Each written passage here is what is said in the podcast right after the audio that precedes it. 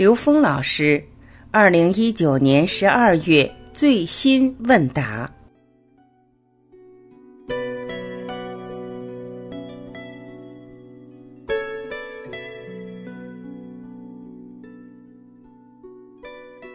有人问刘峰老师：“我是十三岁男生的妈妈，我学习了老师的分享，说教育的意义是唤醒，我觉得特别认同。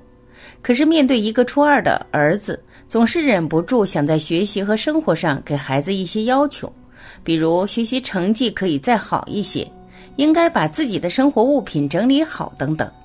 我感觉孩子可以做到，就是他没有努力。于是我有情绪，又不能总唠叨他。”于是内心纠结，希望刘老师指出我的认知障碍，我又如何颠覆？谢谢。刘峰老师回答：其实这个问题是我们在不同的地方遇到的普遍问题，很多家长都有这个问题，都提出这样的问题。那么首先自己来看这道题是自己的题目还是孩子的题目？如果你认为这问题是孩子的题目，那我们今天这质检心法的这个概念，你就把它搞反了。那么如果是自己的问题，那这里面其实有不同层次的问题。首先，既然你认同是唤醒智慧，那么唤醒的是谁的智慧？如果你认为唤醒的是孩子的智慧，那么好，在这个题目上跟你还没有多大关系了。如果你认为首先是自己的智慧的唤醒才有可能去完成这道题目的话，那么你就要读这道题目。对你来说，这道题目它意义是什么？因为实际我们在向上去看的话，让孩子学习成绩更好一点，物品整理好一点，这件事情没有任何的问题。但是你在做这件事情的时候，你有没有智慧？让孩子去接纳这件事情，这是你的挑战，这是你的题目。如果你缺少这个智慧的话，你虽然有这个想法，但这个想法呈现不了。所以，在这个层面，我们在对这个问题的梳理上，我们一定要先把这些搞明白，自己面对的是一个什么题目。那么，当我们知道教育是唤醒的话，那么好，我们自己需要对我自己唤醒的部分是什么？我们自己面对这个题目的时候，这个题目里边你就有一句话特别重要。于是我有情绪，首先你的情绪是怎么产生的？为什么会有情绪？这一点要了解到。这就是我们在讲高维实践条件时，就专门讲到情绪和情感是直接影响我们内心平静的。你在情绪和情感下，你是不可能有智慧的心去面对你的题目的。如果你把让孩子能够按照你的想法，比如说成绩更好一点，能够收拾自己的东西，这挑战的直接是你的智慧。那你有情绪的时候，这件事一点办法都没有，他一定达不到。如果达到了，那这件事情对你来说可能还是一次造业，而不是一个消业。因此，我们就知道，首先从情绪角度，你就知道。你情绪起的时候，这就是你题目所指向的东西。我们不是说非要把现实的某个事情解决，而是通过这个事情去发现自己的题目。那就问自己：我为什么会对这件事情有情绪？当你去这么问的时候，你就会想：我的情绪取决于我自己的认知，我的认知认为应该是这样，而他不这样的时候，我就会起情绪。首先应该想一想，什么是真正应该的？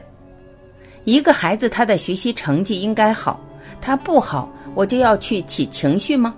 那既然是孩子学习成绩好是应该的，那么就想一想，学习好、成绩好的背后，它意味是什么？那么，在我们从更深的层面去了解一下，学习和孩子智慧开启跟他的学习成绩是怎么关联的？我们有没有想到过把智慧开启和他的学习成绩之间关联起来？这就是你的一个智慧的思考了。那这个智慧的思考是在你冷静的条件下，你才会想到这个问题。所以说，我们知道随时关照自己的情绪的时候，才是一个关键点。这在佛教智慧系统里，管它叫烦恼即菩提。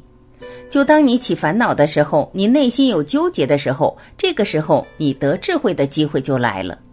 所以我们刚才讲的要问自己：我为什么会对这件事有情绪？当然了，当你去问你自己的时候呢，你会得到不同类型的答案。你会觉得他本来就应该这样，他不这样，我就会有情绪，这样就是不对。当我们用是非对错去评价这件事情的时候，我们很难转念。当我们没有情绪去面对的时候，我们就会发现，孩子他为什么这么选择？孩子这个选择，孩子对于学习成绩的关注和我们对学习成绩的关注，是否能够在这方面达到同频？是否我们真的能够了解到他在这件事情上他的真正的看法？是不是我们在这个共振的过程之中，跟他交流的过程中，是否真的有智慧，能让他把这个心里话表达出来？同时，我们是否真的理解，在这个时空里面，我们成绩已经不是我们想象的那种重要的程度？但是，我们又看到学习成绩它有意义的部分是什么？当我们跟孩子们讨论是有意义的事情的时候，我们首先相信我们本自具足。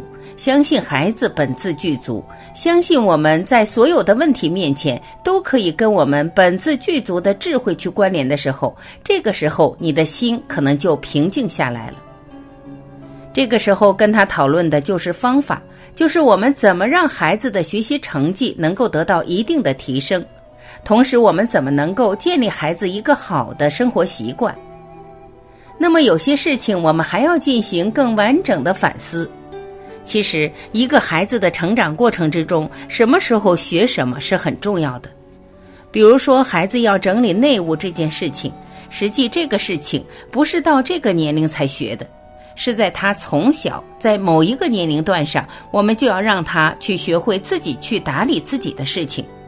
当你在小的时候建立习惯的时候，我们做到了这件事情，它很自然的形成习惯，习惯成自然。对他来讲，做这件事不费心，而且不费力，他变成习惯。他不这么做，他自己都觉得不舒服了。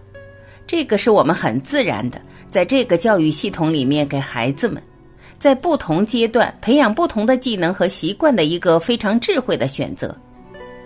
但当他过了那个年龄以后，他已经形成了一套习惯。你要想改变这个习惯的时候，那有一定的难度。首先要跟他探讨。我认为改变这个事情是有意义的，这才行，而不是我们要求他必须的概念。因为错过了最佳时期的时候，我们让他去改变一个习惯，那我们就要把它当成一个真正题目来面对，也是我们自己的题目。也就是说，其实没有关系。孩子们在有些环节上没有跟上他当时需要建构的生活习惯的时候，那我们知道这个习惯需要建立对他有好处的时候，这个时候挑战的就是我们做家长的智慧。所以，我们挑战的智慧在每一个当下都会存在。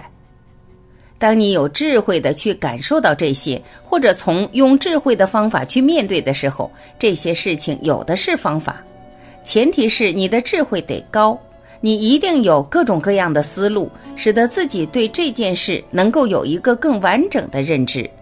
那么，在你这个案例里面，最重要的，我第一时间看到题目是那个情绪，而不是方法。